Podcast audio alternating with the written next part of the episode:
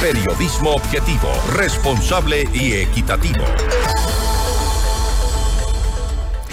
En solo dos meses, el Consejo Nacional Electoral deberá convocar a las elecciones presidenciales y legislativas del 2025. ¿Qué se ha planificado hasta el momento? Lo vamos a revisar en nuestra siguiente entrevista. Esta es la entrevista de Fausto Yepes. Hoy con... El contacto esta hora es con el ingeniero Enrique Pita, vicepresidente del Consejo Nacional Electoral, para hablar sobre las elecciones presidenciales y legislativas del 2025. En dos meses se deberá ya convocar elecciones. ¿Qué es lo que está planificado? ¿Cómo están los calendarios? Le preguntamos inmediatamente. Ingeniero Pita, gracias por estar con nosotros. Fausto Yepes le saluda, bienvenido. ¿Cómo está usted? Buenos días, un saludo cordial, feliz año para usted y todos los que nos escuchan. Tenemos ya previsto, eh, o al menos una, una tentativa de fechas para tanto la convocatoria como el resto de los del, de los del calendario. Bueno, en primer lugar es importante eh, destacar el hecho de que el Consejo Nacional Electoral entra en lo que se llama periodo electoral, un año antes de la elección. Por lo tanto, nos corresponde a nosotros declararnos en tal situación, esto es periodo electoral, a partir de febrero del próximo año. Sin embargo, también es importante mencionar el hecho de que al momento tenemos varios eh, desafíos, por llamarlos de alguna manera, que se están eh, discutiendo en el tablero. La posibilidad de una consulta popular, por ejemplo. Por lo tanto, nosotros eh, como función electoral siempre estamos listos. Es cuestión de ir ajustando los procesos, ajustando los programas para efecto de cada una de estas elecciones o de estos procesos propiamente dichos. Pero al final del día, el Consejo Nacional Electoral tiene una estructura, tanto en el recurso humano como en lo tecnológico, que le permite enfrentar este tipo de desafíos en una forma eh, ágil o dentro de los plazos que contempla la ley y la norma. No obstante, uno de los principales problemas es, por ejemplo, el presupuesto y para eso eh, muy seguramente tendrán que eh, solicitar lo que corresponda a la anunciada consulta popular. Bueno, eso es verdad. Eh, yo estoy hablando un poco de nuestra propia organización, pero todo lo que se requiere para llevar adelante un proceso tiene que estar respaldado de los recursos pertinentes, porque obviamente se necesita contratar personal, se necesita contratar la impresión de papeletas. Mire usted, tenemos eh, eh, saldos, por llamarlo así, desde el último proceso electoral que todavía no ha recibido eh, el Consejo Nacional Electoral para cancelar recursos a personas que trabajaron en, la Junta Receptora de Votos, para funcionarios que trabajaron en las diferentes áreas, en, en las delegaciones. Y obviamente entiendo también que está pendiente el pago al Instituto Geográfico Militar respecto a la impresión de papeletas. Ahora, en cuanto a la consulta popular, que creo que es lo primero que, eh, evidentemente, lo primero que se nos viene, eh, ¿hay alguna planificación previa, algún anuncio del gobierno en, cuanto a, fechas quizá, porque escuchábamos hace poco a la ministra eh, del Interior, Mónica Palencia, que hablaba sobre las preguntas estarían listas aparentemente, dice que se conocerán entre hoy o mañana, quizá, pero bueno, conociendo un poco cómo, cómo avanza el, gobierno, no necesariamente esto, será tan ágil. Bueno, es verdad, nosotros eh, hemos venido ya siendo advertidos de la posibilidad de, este, esta consulta popular. Eh, digo nosotros como ecuatorianos y obviamente el Consejo Nacional Electoral, eh, ya con varias fechas, pero al momento lo importante es que esto tiene que pasar por un procedimiento que está establecido en la ley. La Corte Constitucional tiene que aprobar las consultas, tiene que aprobar las preguntas. Y primera situación, la Corte Constitucional no tiene un plazo para tal situación, pero lo tiene que hacer previamente. Y una vez que nosotros somos notificados, Consejo Nacional Electoral es notificado, nosotros tenemos siete días para hacer la convocatoria y 60 días para llevar adelante el proceso. Es decir, nuestros tiempos son fatales pero una vez que somos notificados formalmente por la aprobación de las preguntas por parte de la Corte Constitucional. Muy seguramente entonces tendrán que manejarse a la par con los dos procesos, entrando ya en el, en el periodo electoral propiamente para las elecciones del 2025 y eventualmente a la par la consulta popular. Bueno, la segunda parte que usted menciona, que ya es, mejor dicho, la primera parte que usted menciona, que ya es el proceso normal para febrero del 2025, es uno. Y eso es simplemente seguir trabajando porque la norma así nos establece. Pero el segundo caso tiene desafíos importantes, como por ejemplo el tema del padrón electoral. Ya nosotros fuimos a una consulta popular con un padrón antiguo que estuvo vigente en un momento dado eh, para el 2022. Deberíamos de tomar decisiones como Consejo Nacional Electoral respecto a con qué padrón entramos. No podemos dejar 200.000 ecuatorianos fuera del derecho a votar en este, en este próximo proceso. Pero esas decisiones las vamos a tener que tomar como Consejo Nacional Electoral cuando seamos formalmente notificados. Y seguramente correcciones también para que no, no ocurra lo que ya sucedió con el voto en el exterior. Bueno, esa fue una situación especial, particular, lamentable. En lo personal, permítame decir que yo soy, eh, yo creo en el voto telemático, creo en una oportunidad fue una buena oportunidad para que muchos, miles de ecuatorianos puedan participar, y no solamente aquellos que se encuentren registrados y que puedan hacerlo presencialmente, porque eso permite que colectivos políticos que tienen muchas fortalezas en ciertas áreas o ciertas zonas electorales en el extranjero, pues puedan tener esa eh, preponderancia respecto a ese voto cautivo que tienen. El voto telemático permite mayor participación.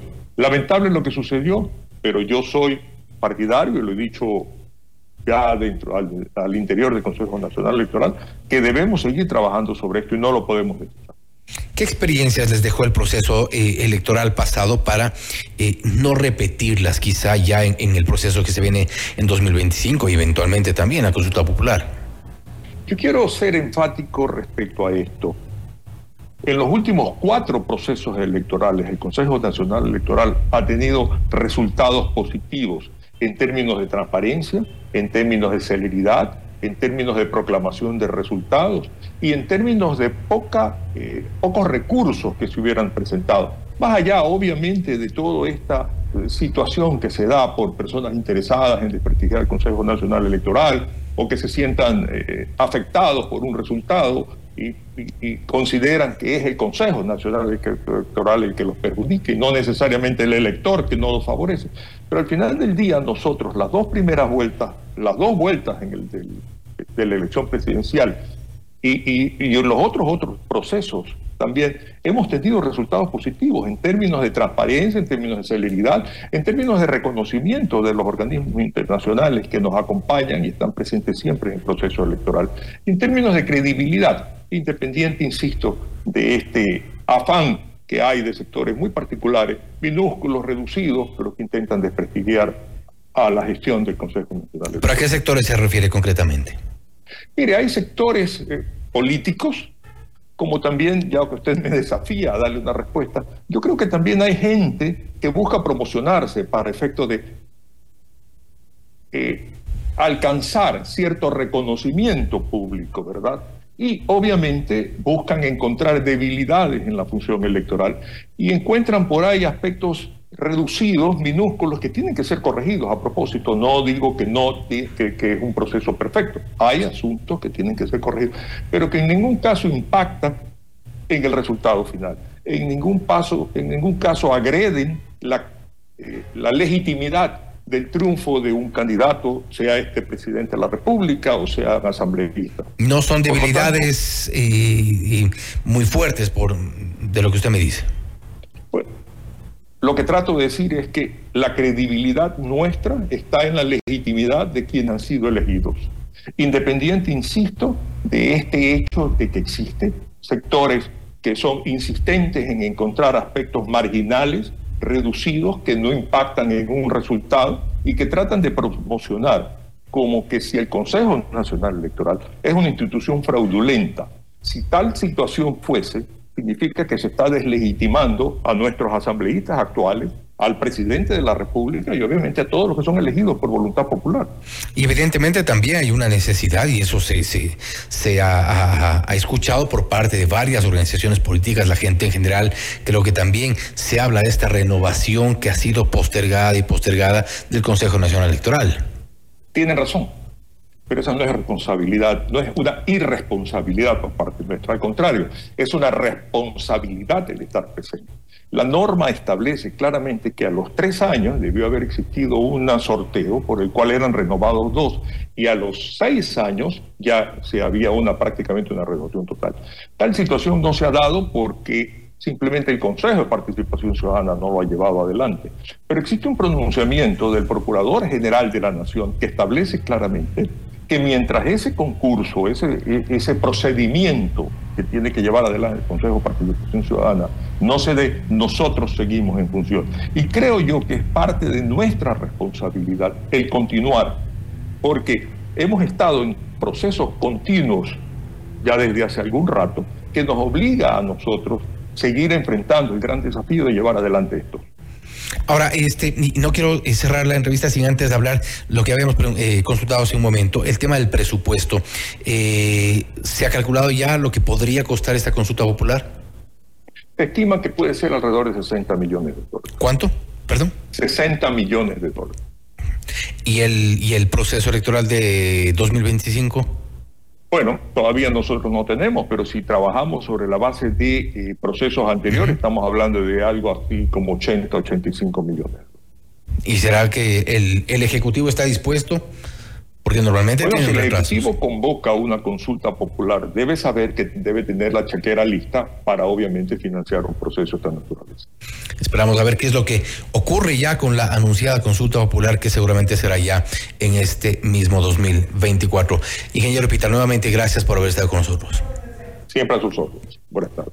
Gracias nuevamente. Ha sido el ingeniero Enrique Pita, vicepresidente del Consejo Nacional Electoral, hablando sobre dos de los procesos que están pendientes y ya estamos precisamente a las puertas. En dos meses se debe convocar a elecciones, para la cual ha dicho que tiene el Consejo Nacional Electoral la planificación adecuada de acuerdo a lo que estaba previsto para las elecciones presidenciales y legislativas del 2025. A la par también tendrán que organizar la consulta popular anunciada, advertida por parte del gobierno del presidente Daniel Novoa. Una consulta que costaría al menos 60 millones de dólares, ha dicho, y una consulta sobre la cual únicamente esperan la disposición, la decisión del Ejecutivo, posteriormente de la Corte Constitucional, aprobando las preguntas y podrían eventualmente arrancar. Mientras, mientras tanto, el Consejo Nacional Electoral espera esas decisiones. Esto es Notimundo Estelar, siempre bien informados.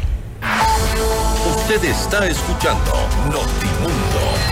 Periodismo objetivo, responsable y equitativo.